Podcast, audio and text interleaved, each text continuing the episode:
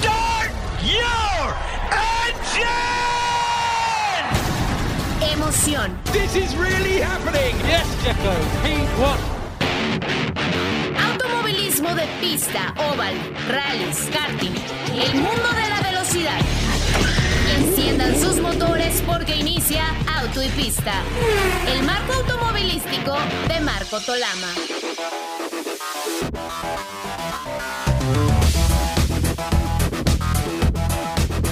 ¿Qué tal amigos? Bienvenidos a una edición más de Auto y Pista. Soy Marco Tolama, saludándoles con el gusto de siempre, acompañado por Alex Rubio y también eh, cerca de nosotros nuestro productor Brian Zulbarán. Esperemos que en un poco más, eh, si no hay problemas por allá por España, en Madrid, que se conecte con nosotros Pablo Villota. Pero bueno, se está conectando en este momento, lo vamos a saludar en, en un momentito más. Eh, mientras tanto, bueno, pues eh, eh, repito, les, les doy una, una cordial bienvenida y, vamos a, a irnos con nuestro, con nuestro programa del día de hoy, por supuesto en W Radio y en W Deportes. Así que, Alex, ¿qué tal? Qué gusto saludarte, bienvenido. Mi querido Marco, ¿cómo estás? Pablo, qué gusto verte. Eh, parece que hace frío por allá. Llegó, llegó el invierno, sí. Tenemos un día muy Órale. bueno, ya con frío, sí. Oye, bueno, pues eh, finalmente creo yo que eh, no sé qué tan bueno sea. Yo pienso que para nosotros sí, porque nos gusta estar al tanto de todo lo que suceda en el mundillo del automovilismo deportivo, principalmente en la Fórmula 1, que cerró una campaña interesante. Eh, ahora estamos viendo hacia el 2023, eh, año en que, pues de entrada, se había vuelto a anunciar un calendario de 24 fechas, ya empezamos con la primera que se, que se ha dejado fuera del calendario, que es China, nuevamente por las políticas del COVID, pero bueno, hasta este momento tenemos 23 por la inclusión de Las Vegas y por el regreso del Gran Premio de Qatar. Pero no sé, eh, Alex, eh, Pablo, amigos, eh, me gustaría iniciar también este, esta edición de Autopista del día de hoy, pues recordando a un piloto francés que, pues en su momento tuvo un, buen, un, buen lugar en la, Fórmula 1, eh, y, pero que falleció infortunadamente el día de hoy. Me refiero a Patrick Tambay, que a los 73 años de edad, bueno, pues, ha, ha dejado ya este, este mundo. Y, bueno, pues eh, tú lo recordarás muy bien, eh, Pablo, un piloto que, estuvo en Ferrari, un, piloto que no, en este momento, porque me, me acabo de enterar de esta, de esta situación, no me acuerdo muy, muy bien si estuvo más cerca del tiempo de Didier Pironi después de, lo de Jacques Villeneuve o también estuvo eh, de la mano de otro, de otro piloto eh, francés en, Ferrari. No, sí, es una, un- un- una auténtica pena lo de Patrick Tambay, que mm, aparte que era, era una persona súper educada, eh, muy correcto. Yo las veces que tuve ocasión de tratar con él, eh, verdaderamente una persona encantadora, na- nada engreído y, mm, y un gran piloto. Eh, es un, un piloto que tuvo la dificilísima papeleta de sustituir a Gilles Villeneuve, recién fallecido, y, y además con la dificultad añadida de que eran amigos. O sea, que eh, Gilles Villeneuve y Patrick Tambay eran, eh, eran buenos amigos. Y claro, tener que sustituir eh, a un piloto fallecido, pues, pues ya, es una, ya es una papeleta complicada. Y, y más aún cuando luego, pues apenas, no sé si fueron cinco grandes premios más tarde, eh, tuvo Didier Pironi el fatídico accidente en el Gran Premio de Alemania, que también truncó sus esperanzas, no perdió la vida, pero eh, se acabó allí su carrera deportiva en aquel tremendo accidente y se quedó ya como único piloto de Ferrari que estuvo, creo recordar que fueron en aquel año 1982 eh, tres carreras en solitario, hasta que luego se reincorporó ya para final de temporada Mario Andretti, que disputó creo las dos últimas, que fueron la de Monza y la de Las Vegas. Creo que fueron ya las dos últimas carreras de la temporada. Y fijaos qué forma tan difícil de, bueno, de cumplir el sueño muchas veces de un piloto, que es eh, pilotar para Ferrari y tener que hacerlo de esta forma. Luego, al año siguiente ya, fue un candidato al título con, con Ferrari, eh, con lucha dentro del equipo con René Arnoux, que luego fue René Arnoux en 1983 el que, el que llegó con más posibilidades a final de temporada. Ahí, es donde logró también su primera, eh, bueno, empezó como candidato al título porque ganó aquel Gran Premio de San Marino que muchas veces se ha recordado porque lideraba a Ricardo Patrese el Gran Premio de San Marino y iba peleando justo por detrás eh, Patrick también con el Ferrari. Y ver a toda la grada aplaudiendo que se había salido Ricardo Patrese, piloto italiano, porque venía detrás del Ferrari, eso demuestra lo que es Ferrari en Italia, ¿no? Liderar un piloto italiano, pero venir un piloto francés eh, pilotando el Ferrari y cuando Patrese se salía de pista y se chocaba y lideraba y ganaba el Gran Premio también, pues todo el público como loco, ¿no? Es, yo creo la, mejor imagen, esa que hemos visto en la historia cuando se quiere explicar muchas veces por qué Ferrari, por qué Ferrari al final eh, genera esas pasiones y esas cosas a veces tan incomprensibles como esto que acabamos de vivir de, del cese de Matías Binotto, y, ese mundo que muchas veces de Ferrari dice, bueno, es que a lo mejor yo creo que es que lo hacen a propósito, ser, ser tan eh, extraños, porque si no sería todo muy aburrido, ¿no? Pues eso es lo que tuvo que vivir ahí esos años eh, Patrick también y, desde luego un, grandísimo piloto y una, y una gran persona. Además, una pena porque lo que tengo entendido es que ha fallecido por relacionado con el Parkinson y estaba, estaba muy bien, estaba estupendo viendo a su hijo correr, Adrien, que es, que es un gran piloto, que está más volcado al mundo de los GTs y los prototipos, la resistencia, pero Adrien también, también es un, es un gran piloto.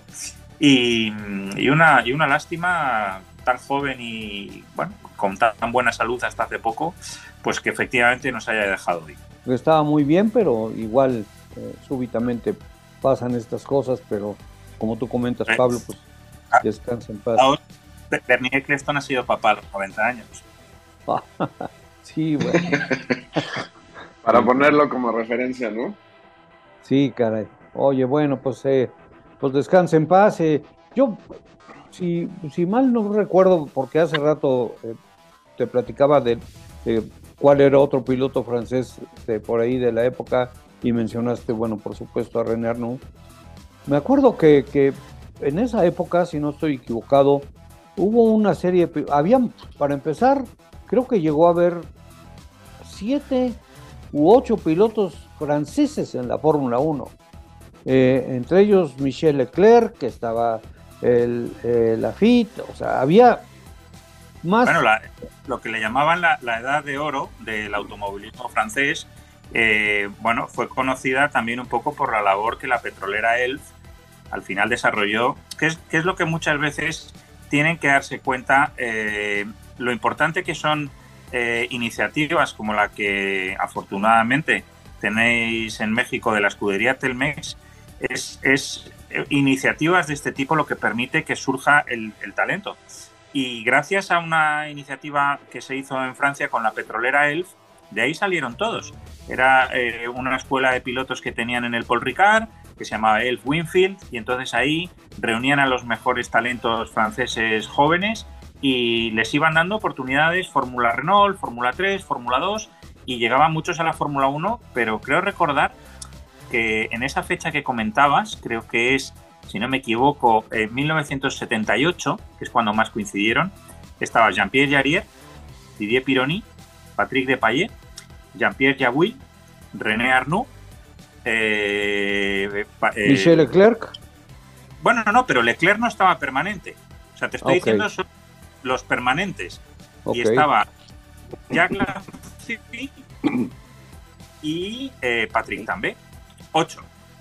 Y, y, además, teniendo en cuenta que, por ejemplo, estaba el equipo Lillet, que constructor francés, con Matra, con motor francés, y estaba el equipo Renault, que es donde estaban Jean-Pierre Jawil y René Arnoux, chasis y motor francés, y fue el año de la entrada de Michelin como fabricante, el constructor francés de neumáticos. Ah, fijaos en el año 78 ocho pilotos permanentes en la parrilla, más ocasionales que podían venir, como había Patrick Gaillard, había eh, Marc Sur, había eh, Michel Leclerc, o, sea, e- esos son los que digamos que se asentaron de forma permanente, pero que es que luego había eh, toda una playa de, de- de grandes pilotos que no estaban de, con asiento permanente en la Fórmula 1, pero eran grandísimos pilotos y estaban eso, pues en, en otras eh, categorías, ¿no?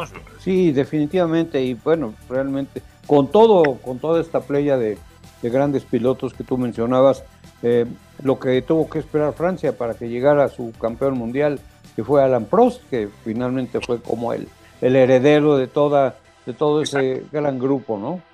Debutó justo, eh, eso, eso que he dicho era en el año eh, 78, Alain Prost debutó en el año 80. Entonces, a, esos le teníamos que añadir, lo que pasa que creo que ya en ese momento alguno de los que he mencionado antes, pues igual ya, ya no estaba. Sí, exacto, de Payet, porque falleció ese año, en el año 1980. Que es, eh, por eso eh, nunca hubo, creo, más de ocho, porque cuando entró Alain Prost, pues eh, tristemente falleció con el Alfa Romeo en Hockenheim eh, en los entrenamientos eh, Patrick de Payet. Pero fijaos qué que, que, que tropa de, élite tan impresionante la que tenía Francia en aquella época. Sí, impresionante. Eh, Patrick de Payet eh, tocó en la, en la llamada Ostkurve de, de Hockenheim, que era una curva impresionante, en donde había muchos accidentes. Pues parte de, de esa situación fue la que provocó la, la implementación de chicanas, eh, de la chicana de llegada precisamente para la, para la curva oeste, ¿no? Y por los accidentes que, que hubo, entre ellos los que, el que costó la vida a Patrick de Payet. Pero bueno, pues eh, qué pena por lo de Patrick también, joven como comentábamos, que bueno, nos ha dejado. Así que bueno, y también pues estabas eh, mencionando, Pablo, porque ahí están los temas, se puede fácilmente ligar uno con el otro. Eh, el tema de lo que está pasando en este momento con Ferrari. Tú has estado muy cerca, lo volvemos a repetir porque esto es, esto es algo que, constantemente salta a la, a la, conversación. ¿Qué pasa con Ferrari?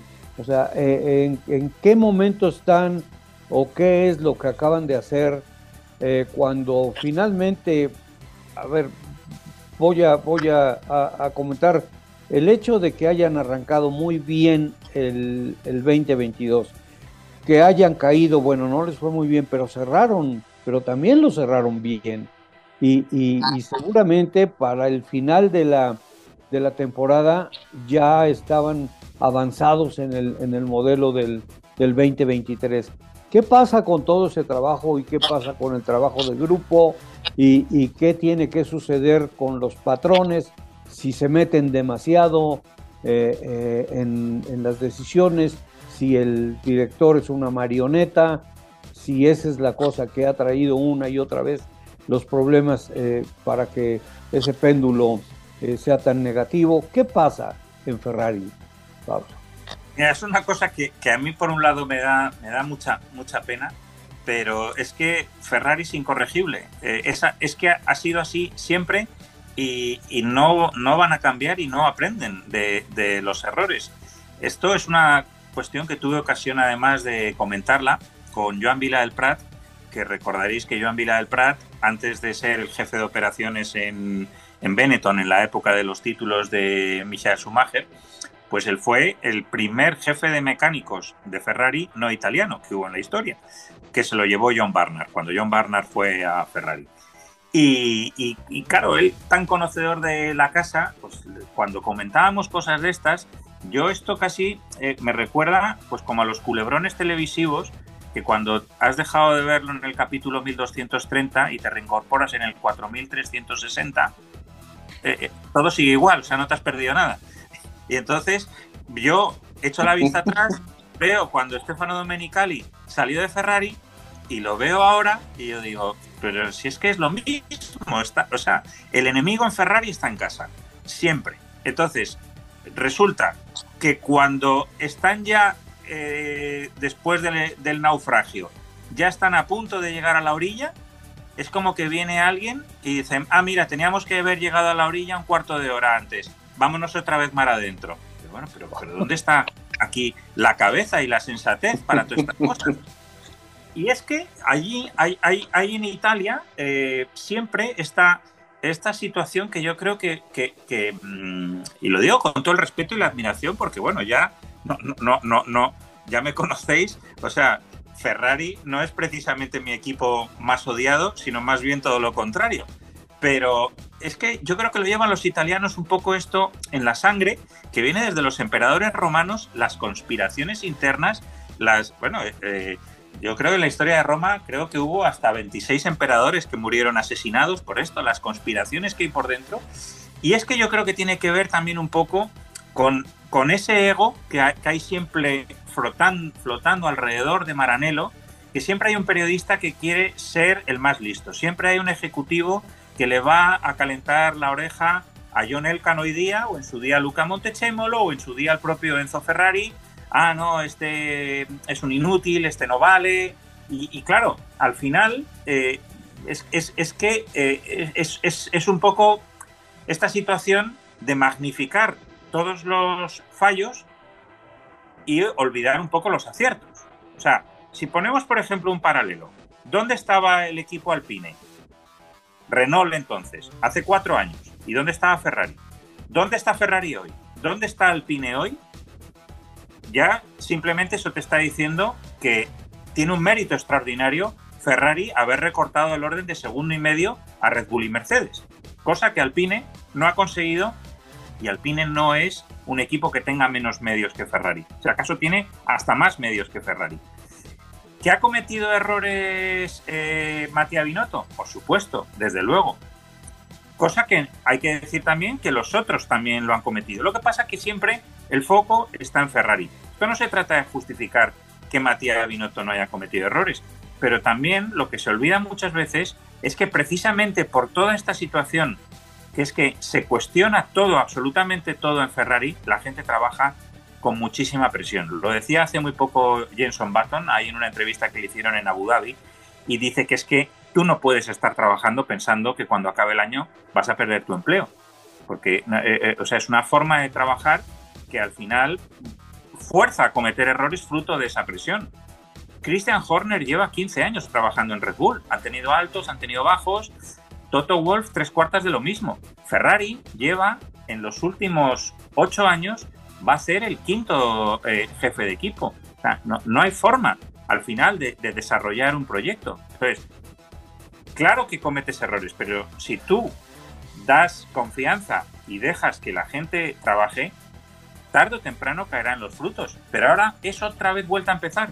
Y, esto cuando lo comentaba con, con Joan Vila del Prat, él me recordaba, yo claro, yo, yo por, la, por la vivida por mí, porque esa la viví desde dentro, fue cuando se fue Domenicali, trajeron a Marco Mattiacci, que nadie lo entendía, duró siete meses. Marco Mattiacci sustituyendo a Stefano Domenicali, que luego resulta Stefano Domenicali se va a Lamborghini y triunfa y dispara la marca a la estratosfera. Eh, ahora está de jefe de la Fórmula 1 y vemos la explosión que está teniendo la Fórmula 1 en estos dos últimos años. Hombre, algo de culpa tendrá Domenicali como demostrar que es un buen gestor. Ahora va a parecer que es que, ¿qué pasa? Que es que cuando estaba en Ferrari no sabía. Pues claro que sabía, lo que pasa que al final pues toda esa presión no le dejan y se busca siempre a alguien pues para cortarle la cabeza cuando eh, las frustraciones llegan. Pero volviendo a lo que me decía Joan Vila el Prat, y con esto cierro porque yo me vengo arriba con Ferrari, como habéis visto, y empiezo a hablar y el carrete no para. Pues Joan Vila el Prat me recordaba cuando en el año 1990 estuvieron a punto de ganar el campeonato del mundo y, no lo ganaron realmente porque hubo, bueno, aquella triste maniobra de Ayrton Senna que chocó deliberadamente eh, con Alain Prost, eh, quizás, bueno, pues por venganza de lo que había ocurrido el año anterior y de las cosas con la FIA y María Balestre, da igual. La cuestión es que Ferrari llegaba con todas las opciones para ganar eh, el título mundial. Si no hubiera sido por ese accidente, muy probablemente ese año, en, 1990, hubieran ganado el título. Vale.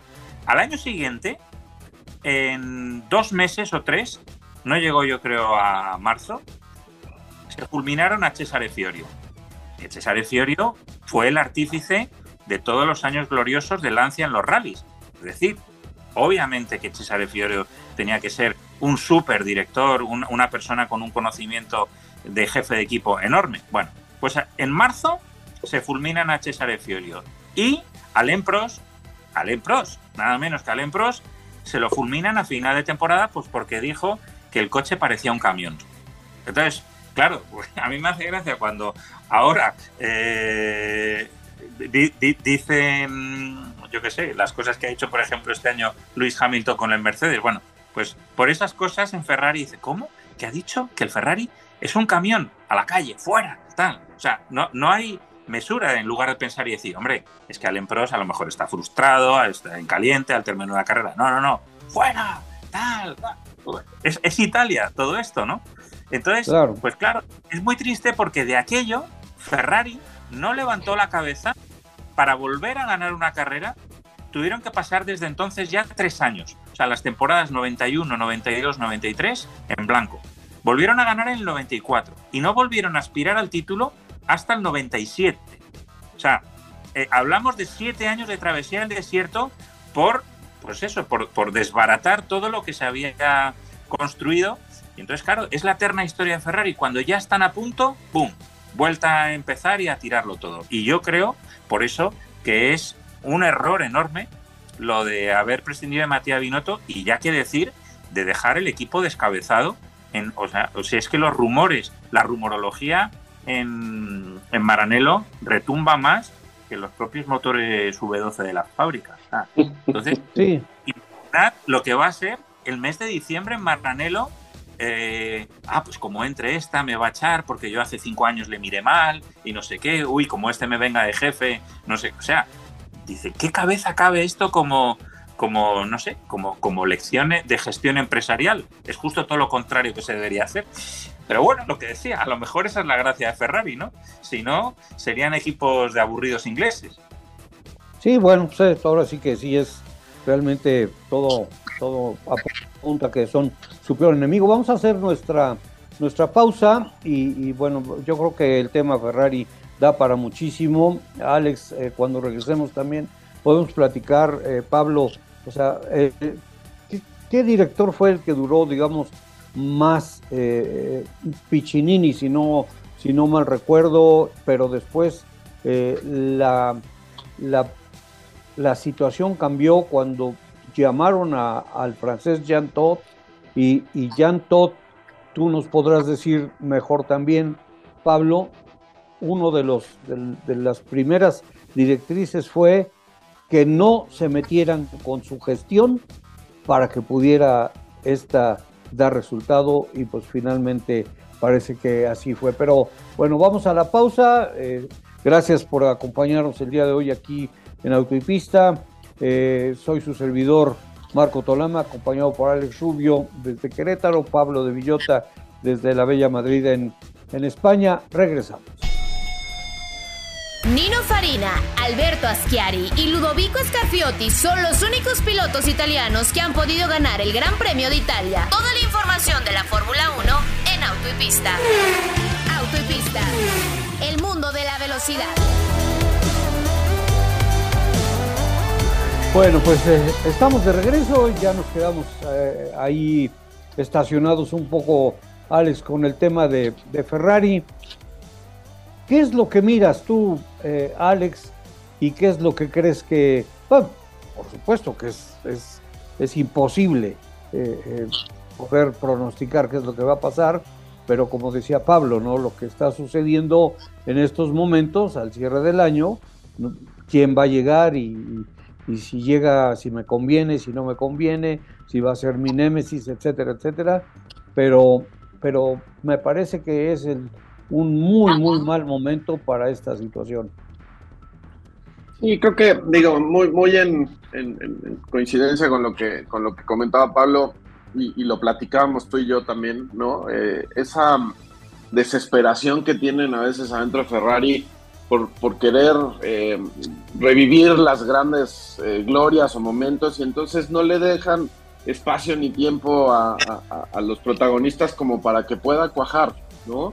Eh, yo recuerdo en una etapa también reciente, por ejemplo, alguien como Arribavene, ¿no? Que, realmente creo que tenía una capacidad de, gestión lo suficientemente buena como para que las cosas se fueran llevando y en realidad nunca tampoco eh, pudo de alguna manera eh, pues dar esos resultados, ¿no? Entonces de repente se va, a mí el anuncio de, de Minotto en su momento me parecía que no correspondía a alguien que tuviera el perfil para ser un jefe de equipo, sí como un extraordinario ingeniero que tenía una capacidad que, vamos, o sea, la etapa en la que Binotto estaba en Ferrari eh, se ganaron ocho títulos de, constructores, seis títulos de pilotos, cualquier cantidad de carreras. O sea, es, Binotto perteneció a esa época, digamos, eh, realmente buena de Ferrari, de, lo último que tuvo.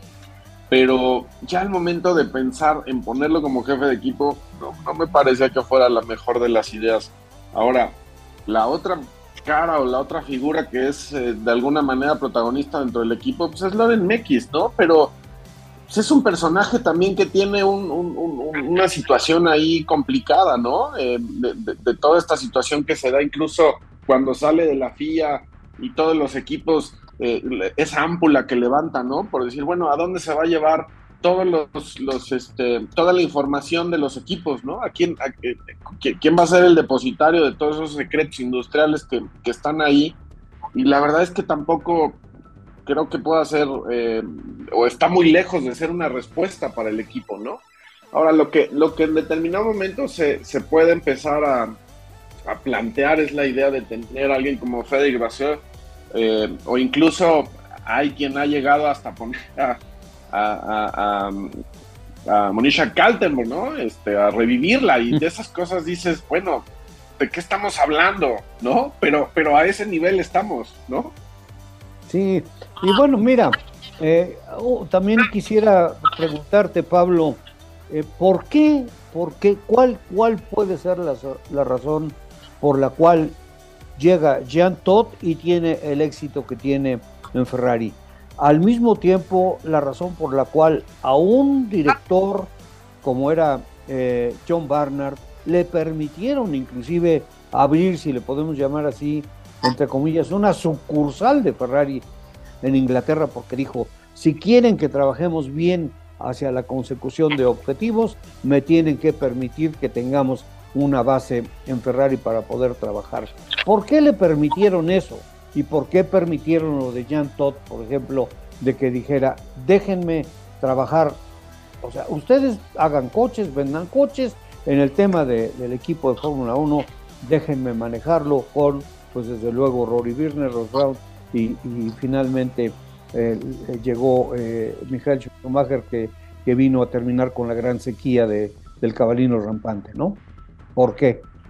Bueno, son, son dos situaciones un poco distintas. La de John Barnard, como lo dijo hasta el propio Enzo Ferrari, que falleció al poco de ver la, la, obra maestra, yo creo, de la historia de John Barnard, que fue el Ferrari 640, el, el, Ferrari aquel que fue revolucionario porque fue el primero que trajo la caja de cambio secuencial semiautomática, con las levas al volante, el motor de 12 cilindros, bueno, una, joya tecnológica que, yo realmente sí que creo que fue su obra maestra. Y dijo eh, Enzo Ferrari que era cuando entraba Ferrari en algo así como decir, entramos ahora en la era espacial. Antes estábamos en, en otra era tecnológica, ¿no? Y el, el, problema es que, claro, no estaba dotado Ferrari en aquel momento de los elementos tecnológicos que luego poco a poco sí que fue incorporando. Pero hablo desde temas del túnel del viento, eh, de todo lo que era la, parte embrionaria del diseño por ordenador, todo esto del CAD, del CAM, todo eso que estaba muy embrionario. Claro, John Barnard, si se iba a Italia, eh, era un poco como decir, aquí todavía eh, esto no puedo trabajar, cosa que ya había una cierta infraestructura en el Reino Unido eh, de trabajo de todo este tipo de cosas. Luego ya, por, por, supuesto que Ferrari se puso al día y bueno, pues ya no, ya no había esa necesidad de mantener, digamos, esa antena o esa oficina tecnológica. Lo que es paradigmático sí es lo de Jean porque Jean en cuanto entró se dio cuenta que estaba sometido a la misma presión de resultados y de... Y, yo creo que muy inteligente se dio cuenta que lo que era necesario para que, para que el equipo tuviera estabilidad es que cuando hicieron el fichaje de Schumacher y de Ross Brown, formaron un triunvirato, los tres, y, lo hicieron de tal forma que si se cuestionaba a uno, se iban los tres en bloque. Y, eso eh, eh, fue lo que salvó a Ferrari de todas estas inestabilidades y que realmente Luca Montechemolo eh, tuvo que sufrir la humillación muchas veces, además de quién hablamos, de Luca Montechemolo, ¿no? Que, que este tipo de cosas era lo que peor podía llevar. Pero como daban resultados deportivos, pues cada vez que aparecía Luca Montechemolo por ahí, o cualquiera, para enredar, eh, se tenía que marchar y era realmente un control férreo el que tenían, porque estaba, por un lado, eh, Jean Todt, claro, fichar a Michael Schumacher, que venía como no solo como el bicampeón mundial que había sido el año 94-95, sino con la desaparición de Ayrton Senna, era la, la verdadera superestrella de la Fórmula 1, años luz de cualquier otro que viniera por detrás. O sea, sí. eh, eso a veces se olvida cuando se juzga a Binotto, pues eh, habría que recordar un poco que, que, es que Jean Todt y ese círculo virtuoso, Schumacher llegó en el año 96 y empezaron a lograr carreras, pero el título mundial no, no llegó hasta tres años después. Por poner un poco de perspectiva con, tantas impaciencias que hay siempre ahí alrededor de Ferrari y de Maranello. Y yo me, me, da la impresión que este movimiento de que se hablaba de Frederic Basser está bastante instigado por el propio Jean Todt, porque yo creo que su, su, sueño sería ver a su hijo Nicolás, que Nicolás Todt es el manager de Charles Leclerc, al final pues que se formara, digamos, un poco esa reedición de ese triunvirato, ¿no? De Nicolás Todt, Frédéric Basser, eh, Charles Leclerc y, que se hicieran fuertes. Yo creo precisamente que sería mala cosa para Ferrari que una facción, por así decirlo, del equipo eh, tuviera tanto poder, tanto protagonismo. Y yo creo que la decisión lógica, después de haber prescindido de Matías Binotto, sería que fuera alguien de la casa. Fundamentalmente, Antonello Coleta, yo creo que sería el, el relevo más razonable porque es una persona que ha conseguido muchos éxitos con Ferrari en todo lo que es la división GT, que ha sido tremendamente exitosa estos años pasados. Por primera vez en la historia Ferrari ya es mucho más fuerte que Porsche en las competiciones GT, que eso nadie jamás pudiera haberlo imaginado. Y conoce muy bien todos los entresijos desde dentro.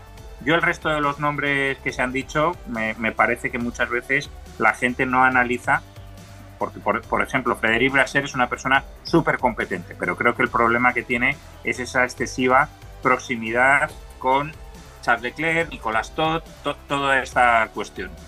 Pero por ejemplo decían Gerard Berger, pero bueno, Gerard Berger, no, porque ha corrido con Ferrari, por... pero si es que Gerard Berger a paso ha dejado todo como Atila, si es que eh, ha sido desde Toro Rosso, su empresa familiar. Cuando entró en BMW, al final tuvo que salir de BMW porque Mario Tyson decía, oye, cada vez que arreglo yo una cosa, viene este y me la destroza. Eh, bueno, el último destrozo que ha hecho después de destrozar la Fórmula 3 ha sido el DTM. El DTM un campeonato que ha sido de toda la vida de los más poderosos acaba de, de desaparecer, lo ha tenido que quedarse el Automóvil Club de Alemania porque eh, su gestor, mm, Gerard Berger, no ha sido capaz de... Bueno, no, no es que no haya sido capaz, es que mm, tuvo un campeonato que era saludable y en sus manos ha durado apenas dos temporadas. Es decir, yo digo, bueno, con todos mis respetos, pero esta nulidad es la que va a sustituir a Matías Binotto. Monisa se ha dicho, pero alguien ha analizado el paso de Monisa Kaltenborg por Sauber, lo, que hizo en Sauber Monisa Kaltenborg, que es que fue un desastre también. Eh, he oído otros nombres que, que yo digo, bueno, debe de ser porque suenan bien, pero la gente no analiza qué es como de verdad yo creo que se tiene que juzgar, como cuando vas a contratar a una persona para una empresa oiga, vamos a ver qué ha hecho esta persona profesionalmente y sus méritos y sus logros y sus éxitos en el pasado. Y claro, yo digo, pero si es que, si es que están proponiendo nulidad tras nulidad. Fíjate una cosa que ha dicho eh, Alex, que es muy interesante y que define muy bien, yo creo, el problema de fondo de toda esta mentalidad italiana. Fijaos cómo, por ejemplo, trabajan en McLaren Andrea Seidel y Zach Brown, que Zach Brown es el jefe que está por encima en McLaren, pero la responsabilidad total del equipo a todos los niveles depende de Andreas Seidel. Y Zach Brown se dedica a lo suyo donde es muy bueno en lo que es la cuestión comercial, traer sponsors, gestionar la empresa, que no falte dinero, que no falte material, que no falte inversión y también, pues digamos, un poco la parte política. Pero en todo lo demás es responsabilidad exclusiva de Andreas Seidel. ¿Por qué eh, eh, Mauricio Arribavene no fue capaz de llegar a un acuerdo de ese tipo con Matías Binotto.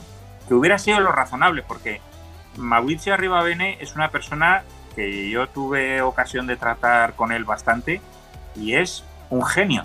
Pero de verdad digo, genio como he conocido pocos en mi vida en las cuestiones del marketing, en las cuestiones de estas de, de, la audacia, de identificar oportunidades, pero tiene un problema que tiene, bueno, pues e, ese alma de primadona que tienen muchos italianos, que el ego le acaba jugando malas pasadas. Y al final, yo creo, porque es que mm, conociendo a las personas, pues te, acaba demostrando que, que, sería una cuestión simplemente de demostrar, oye, el que manda soy yo. En lugar de haber llegado a un acuerdo, decir, oye, Matías, tú, todo lo deportivo, todo lo de lo que es la de dirección técnica del equipo, las estrategias, yo no cuestiono nada. Eso es tu responsabilidad, yo estoy por encima, y ahí se demuestra, ¿no? Donde dos personas y dos personalidades potentes, como es el caso de McLaren, saben convivir juntos y sin embargo en Ferrari no, porque al final, pues es un poco lo que comentaba al principio.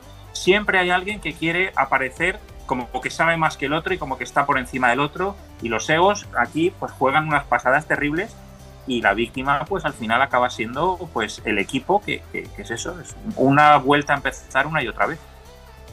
Sí, lo que es una verdadera tristeza. Eh, no, no podemos dejar de lado eh, la, lo que vivieron ahí cuando eh, Fernando Alonso tuvo la oportunidad de ser campeón del mundo con, con Ferrari, cuando eh, Sebastián Vettel tuvo la oportunidad de ser campeón con Ferrari y simple y sencillamente no pudieron. Yo creo que haciendo un parangón con lo que decías, sucedía que se acercaban ahí al, al puerto y se regresaban un poquito y entonces no podían no podían, no podían llegar a ser amarras y se acabó, ¿no? No, tendría que, tenían que volver a, empezar. Pues, pues la, la, tiene complicada, ya quizá eh, eh, le Ya sé a quién van a poner. No, no eh, platicábamos ayer, Alex. Un poco de broma, Abriatore. No, no, y, pero no, o hacer una, lo que se conoce como catafixia, pero Briatore lo saca adelante si le dan oportunidad, ¿no? Es que mira, es que, eh, no, no, Alex, de verdad te digo, no has dicho una tontería. Mira, yo siempre digo aquí en casa, yo no quiero que mis hijos de mayores se parezcan a Briatore, porque no me parece el tipo de persona que, como, modelo de, persona, como, bueno, como me, me gustaría que mis hijos fueran. Dicho eso, Briatore es un indudable genio, porque se supone que es alguien que no sabe de Fórmula 1, bueno, pues bien, el que no sabe de Fórmula 1, en la época de Benetton, dos títulos mundiales.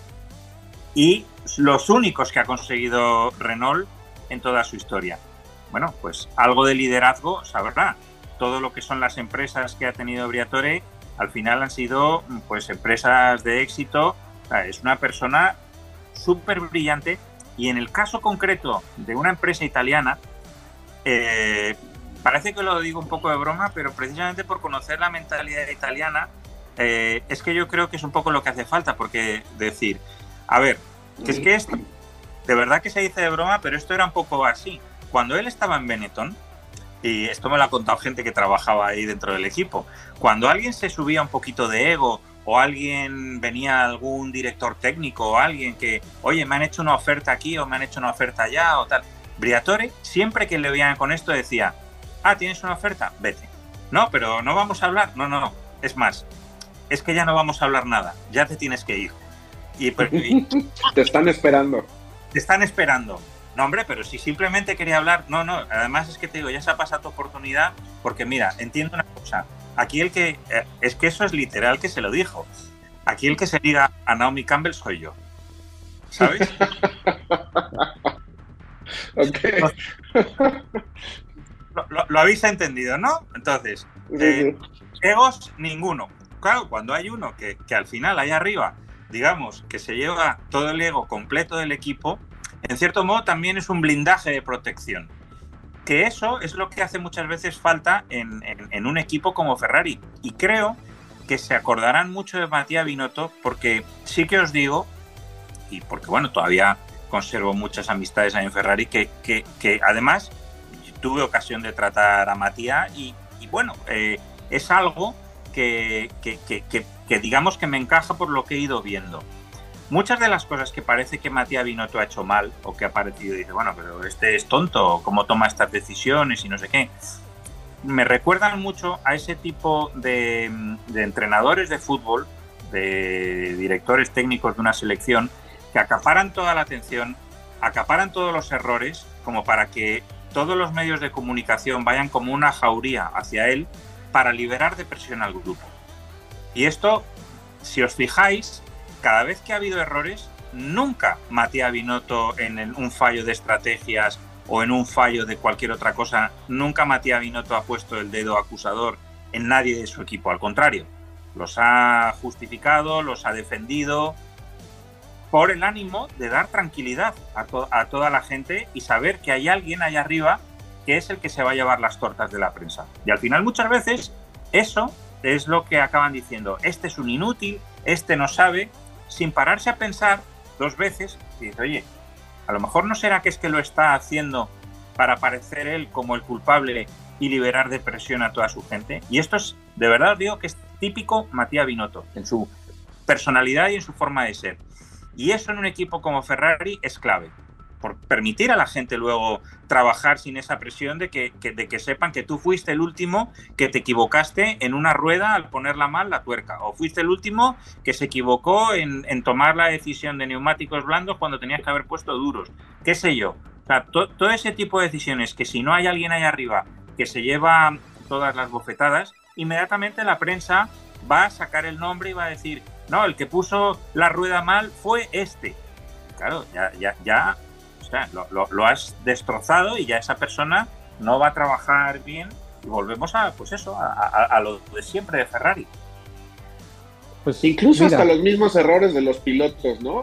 Porque Leclerc ha tenido errores muy groseros y, él ha sido eh, bastante cauto en, pues señalar, ¿no? Se lo llevó, se lo llevaba a cenar, ¿no? A una esquinita para evitar todo ese tema de que saliera el escándalo a la luz, ¿no? Y, eso también se le criticaba. Eh, y, decían que era porque estaba, porque dominaba a, Charles Leclerc. Claro, es que fijaos, Aldo Costa era el director técnico de Ferrari. Estuvieron en el año 2010 muy cerca de ganar el campeonato del mundo. No se pudo. Se tienen que cortar cabezas. Aldo Costa sale de Ferrari, se va a Mercedes y fue diseñador de de tres coches campeón del mundo con Mercedes. Vaya. Entonces empiezas a ver, y es que esto no es una cuestión que haya ocurrido solo con Aldo Costa. Es que son muchos los técnicos que al final salen de Ferrari y triunfan fuera de Ferrari. Porque no trabajan bajo esa presión. Y entonces, claro, habría que preguntarse un poco, decir, a ver, y por qué eh, tú ves a John Barnard, que fue campeón del mundo con McLaren o que luego creó ese eh, primer concepto del Benetton y sin embargo no triunfa ahí en Ferrari? ¿Por qué Aldo Costa? Pero, pero es que eh, son gente que ha salido de, gente que ha salido de la casa. Entonces, eh, al final es lo que se tiene que preguntar y verás tú cómo acabe triunfando Audi, por ejemplo, por poner un ejemplo, o Porsche, con un motor liderado por Matías Binotto. Y, no sería nada de extrañar. Y es que esto es una cosa que ha ocurrido siempre, que cuando Ferrari deja de escapar por estas historias a su mejor talento, luego acaban eh, triunfando y brillando en, otros equipos. Oye, el, eh, sin, ir más lejos, pues eh, ahora, no, me viene a, la cabeza el, este, el director técnico último que ha tenido Mercedes, que también estuvo en, que también estuvo en, Ferrari, que tuvo que volver James Allison. Exacto, James Allison, que tuvo que volver a, Inglaterra por bueno por el triste fallecimiento de su esposa, pero realmente ya en ese momento yo recuerdo que estaba cuestionado su nombre eh, dentro de Ferrari porque no había conseguido hacer triunfador a Ferrari. Bueno, pues luego se va de Ferrari Allison a Mercedes y no consiguió hacer, porque estuvo cerca de tres temporadas, Allison en Ferrari, en las que no fueron campeones. Buenos coches, desde luego, lo hicieron bien, pero luego se va Mercedes y siguen siendo campeones del mundo. Entonces, claro, al final dices, pues es que no es un problema de las personas, es un problema muchas veces de que dejes trabajar a las personas y que les, dejes liberados de presión y que, y que trabajen bien. Sí, bueno, ya mencionabas el ejemplo de Domenicali, también es otro de estos, ¿no? Que, que deja ahí, se va a triunfar en otro lado. Pues caray, ojalá que Matías Binotto pueda encontrar un lugar porque lo necesita. En este caso, la Fórmula 1 podrían sus talentos ser muy bien utilizados en, otro lugar y, finalmente eh, sería la pérdida para Ferrari y la ganancia para otra organización. Se nos ha terminado el tiempo, Pablo, pues me parece que ha sido un buen ejercicio el poder poner al, al, caballino rampante al centro de la plática y, vamos a ver vamos a ver qué pasa porque eh, finalmente con, con el camino que ya se lleva hacia el 2026, pues todos los equipos que quieren llegar a ese cambio tan importante para la Fórmula 1 quieren llegar de la mejor manera. Así que bueno, pues eh, Pablo, muchísimas gracias. Qué bueno que pudiste conectarte y, que no fuiste víctima del tráfico y que, y que pudimos tenerte nuevamente por acá, Pablo. Gracias a Dios, ya este fin de semana fue un fin de semana normal libre de calamidades, tuve dos fines de semana al estilo Ferrari, por así resumirlo. Así es, así es. Y Alex, bueno, pues eh, nos vamos. Eh, creo que finalmente los temas que habíamos comentado faltó por ahí, pero también faltan otros, otros eh, programas, también falta para que se vuelva a, reiniciar la, máxima categoría. Hay, situaciones que de, las que hay que platicar y, también otros temas interesantes como lo que eh, está sucediendo en Estados Unidos con la, con IndyCar, incluyendo el equipo que, que ha creado eh, Andretti eh, Global o Andretti Autosport, en el que han incluido a esta niña Jamie Chadwick para que encabece o participe con su equipo de lo que era Indy Lights. Así que Alex, nos vamos, Pablo, nos vamos Amigos, nos vamos, pero agradeciéndoles, por supuesto, el que nos hayan acompañado el día de hoy en otra edición de Autopista e invitándoles para que el próximo domingo, domingo nos acompañen nuevamente en W Radio y W Deportes. Gracias también a Brian Zulbarán, nuestro productor. Soy Marco Tolama. Cuídense mucho. Nos escuchamos en la próxima. Hemos cruzado la meta. Auto y pista, el marco automovilístico de Marco Tolama.